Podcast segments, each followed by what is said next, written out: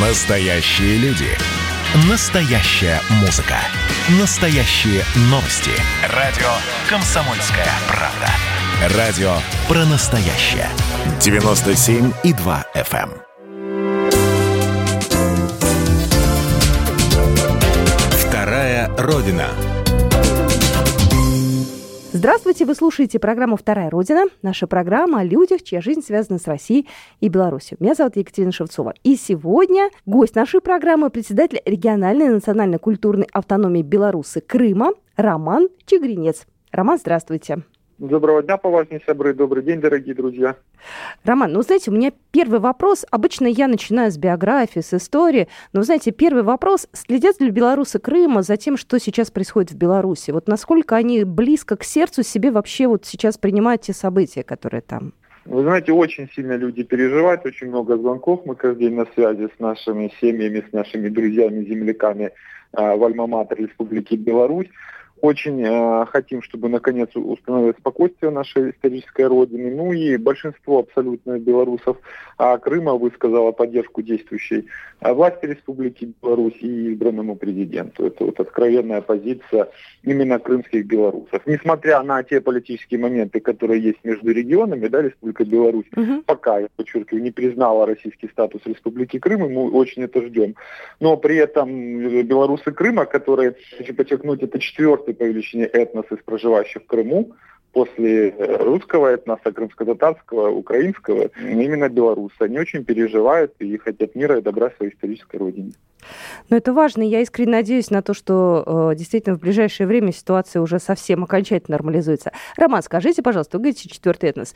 Как белорусы оказались в Крыму? На самом деле было три основных волны переселения белорусов в Крым, и все они были связаны с какими-то большими геополитическими катаклизмами на территории тогдашней а, Российской империи, ее наследника Советского Союза и так далее. Первая волна переселения была после Крымской войны, которая была в середине 19 века.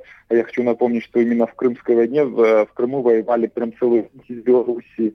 Это был э, Белостокский полк, это нынешняя Польша, это был Витебский полк и Могилевский полк.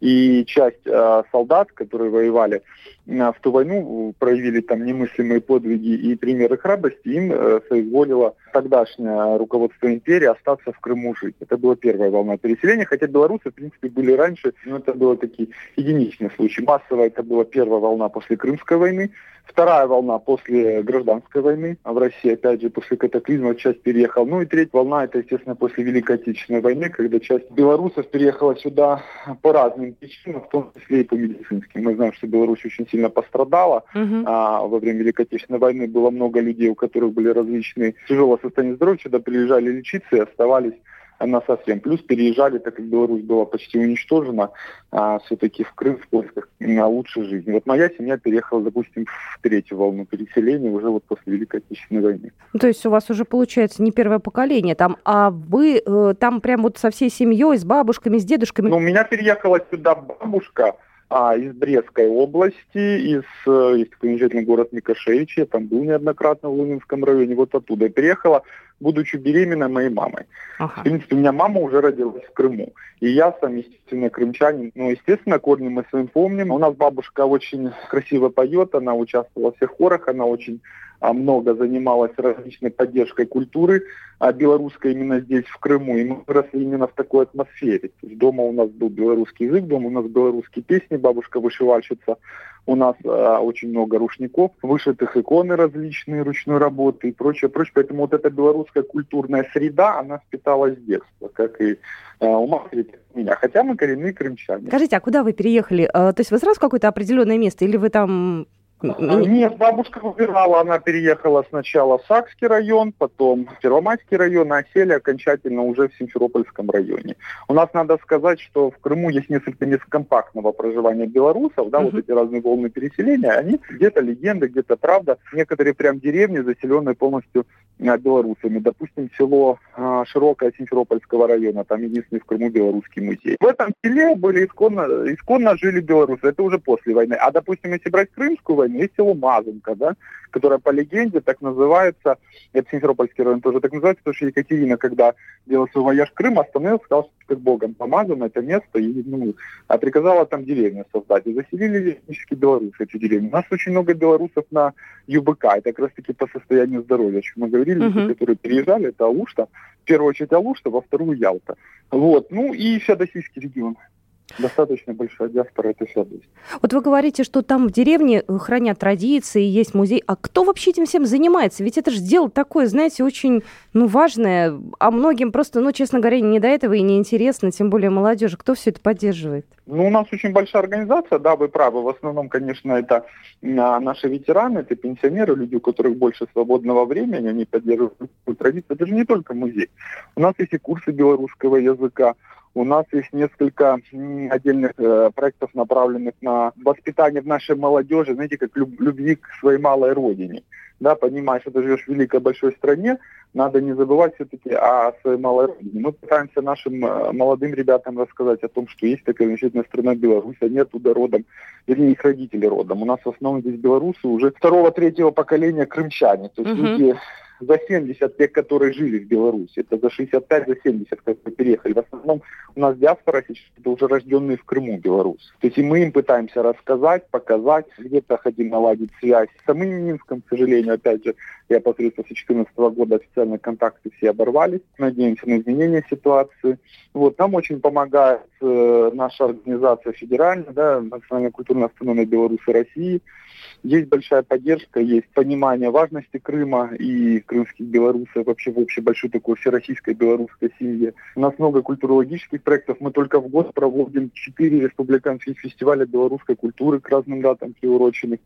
У нас здесь, э, надо не забывать, все-таки похоронено, ну, наверное, Э, похоронен, наверное, самый главный. А икона белорусской поэзии Максим Адамович Богданович, да, это фигура в белорусской культуре, наверное, сопоставима с Пушкиным а в русской культуре. Максим Адамович последние годы жизни прожил в Ялте угу. и, к сожалению, умер и похоронен у нас же в Ялте. То есть мы очень а, относимся трепетно к его наследию, считаем своим обязательством да, перед э, нашими наследниками, перед альма-матер. И очень много других а, людей и а, вещей, которые связывают наши два региона. Вы знаете, вот вы человек достаточно молодой, да? Вы как вообще этим всем увлеклись? Потому что, знаете, ну, обычно ну, наше поколение, оно уже другими вещами занимается, бизнесом, э, своей жизнью, может быть, смотрит в сторону Европы. Вы-то как? Кто вас заразил этим? Я же говорю, у меня семья была, да, у меня в семье именно культивировалась такая культурологическая белорусская составляющая. Я с детства понимал, что я хоть и крымчанин, и живу в Крыму, но я все-таки белорус, я понимал, где моя историческая родина. Меня там в 5-6 лет первый раз привезли в Беларусь, я увидел эти деревни, увидел это отличие. Я вижу, как моя бабушка, потом и моя мама за, переживала за все связанные с этими вещами. Где-то я немножко проникся. В определенный момент, когда э, вступило время, да, прошла крымская весна, и надо было возрождать все вопросы, связанные с межнациональными отношениями. Надо понимать, что Крым это достаточно и очень большой интересный регион именно в сфере межнациональных отношений. Здесь проживает более 170 национальностей. Здесь надо очень аккуратно, очень скрупулезно относиться к этим вещам. Когда-то ко мне обратились старейшины наши, uh-huh. белорусы, которые когда-то создавали здесь первое белорусское общество, которому в следующем году, кстати, 30 лет исполняется, сейчас 29, 26 апреля 2021 года. 30 лет белорусскому обществу Крыма.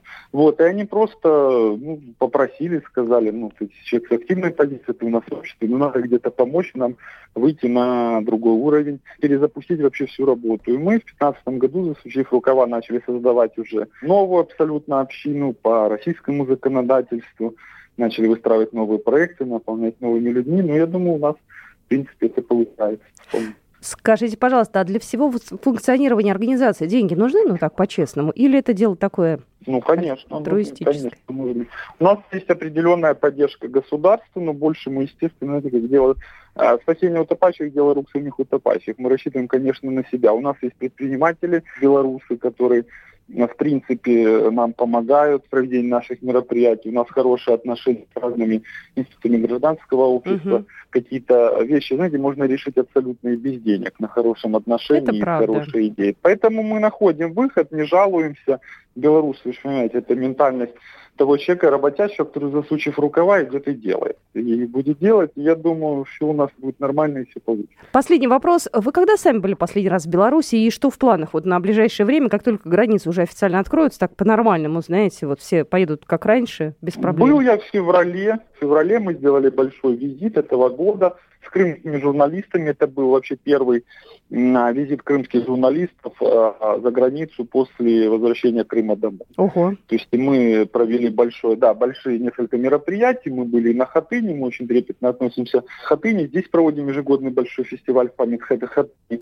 Естественно, не могли, не, я не мог не сводить Белору... наших журналистов в Беларусь. В Хатыне мы были на приеме в посольстве нашем Российской Федерации Беларусь как раз-таки периодично 23 февраля познакомились с новым нашим замечательным э, послом Дмитрием Федоровичем Мезенцевым. Встретились с нашими друзьями коллегами из разных общественных организаций Республики Беларусь. Очень плодотворно поработали. Планирую, естественно, как снимут ограничения, я бы с удовольствием и сейчас приехал бы и поддержал наших коллег в этой непростой политической ситуации. Но а, с учетом ограничений пока ждем, как только ситуация поменяется, сразу же мы готовы ехать. Кстати, у нас первый единственный международный автобусный маршрут из Крыма, это опять же ялта Класс. Это же такая красивая дорога да, это получается. Наши коллеги. Да, вот мы, мы его и опробовали в феврале. Надо как- вот, как-то, Мы да. туда ехали на автобусе. Да, достаточно интересно, очень красиво. Я по той стороне России ездил на машине, но той дорогой не ехал. То есть мне было интересно даже географически и нашу страну изучить, и по Беларуси проехать, именно вот э, заезжая со стороны Смоленска оттуда. Здорово. Вот, еще раз благодарю нашего гостя. Еще раз хочу напомнить, сегодня в студии у нас был представитель региональной национальной культурной автономии Беларусы Крыма Роман Чигринец. Спасибо вам огромное. Программа произведена по заказу телерадиовещательной организации Союзного государства. Вторая Родина.